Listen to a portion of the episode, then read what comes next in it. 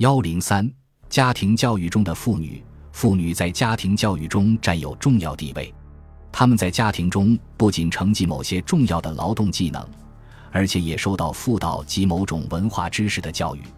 有学术渊源的大家族还将家学传授给女子，在他们之中，有不少人因有才有识而彪炳史册，甚至还有个别妇女公开授徒、教授生源。《晋书·列女传》载：“围城母亲宋氏承继家学，周官音译。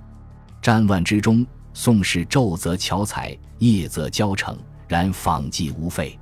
后在嘉里讲堂，至生员百二十人，隔将杀慢而授业。朝廷号宋氏为宣文君，赐侍婢十人。州官学复姓于氏，时称为氏宋母焉。受过一定文化教育的妇女，往往承担子女的启蒙教育责任，即所谓相夫教子。他们的努力曾成就了许多政治家。经学家、科学家与名士，三国时钟会有才术技艺而学精炼明理。他的成才教育完全出于母亲张氏精心安排。十载夫人性金言，明于教训，会随同志，勤俭归会。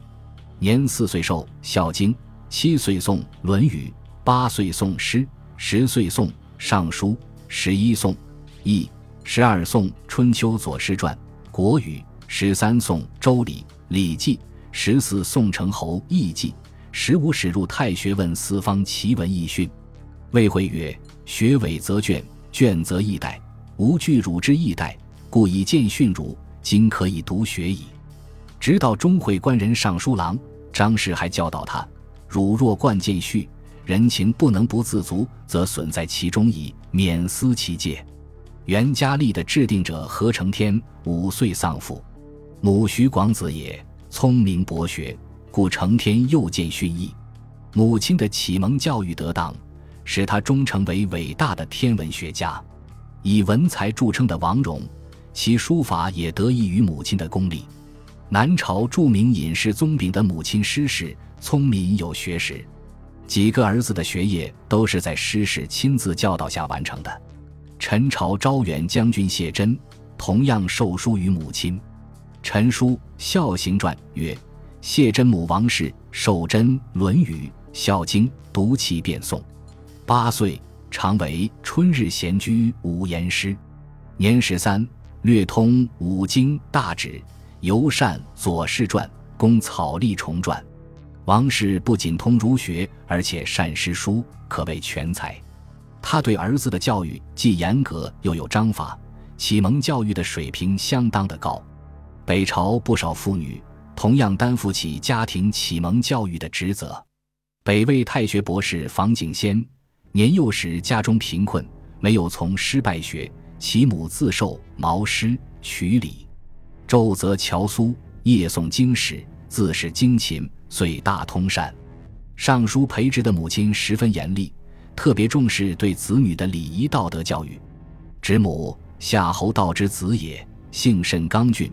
与诸子皆入严军，长成以后，非一不见，小有罪过，必数代服革。经五三日，乃引见之，都以严训。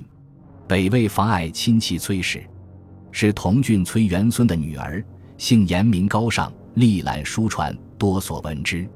子景伯、景先，崔氏亲授经义，学行修明，并为当世名士。南朝时还有的妇女被认为博士。南齐书《皇后传》云：“吴郡韩立英妇人有文辞，宋孝武士显中兴妇，被赏入宫。宋明帝时，用为宫中职僚，世族以为博士，教六宫书学，以其年老多时，呼为韩公。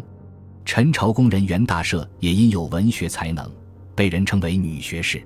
后主每引宾客对贵妃等游宴。”则使朱贵人及女学士与侠客共赋新诗。北魏李彪的女儿自幼聪明，常随父读诵经传。李彪去世之后，世宗闻其名，召为婕妤，以礼迎引。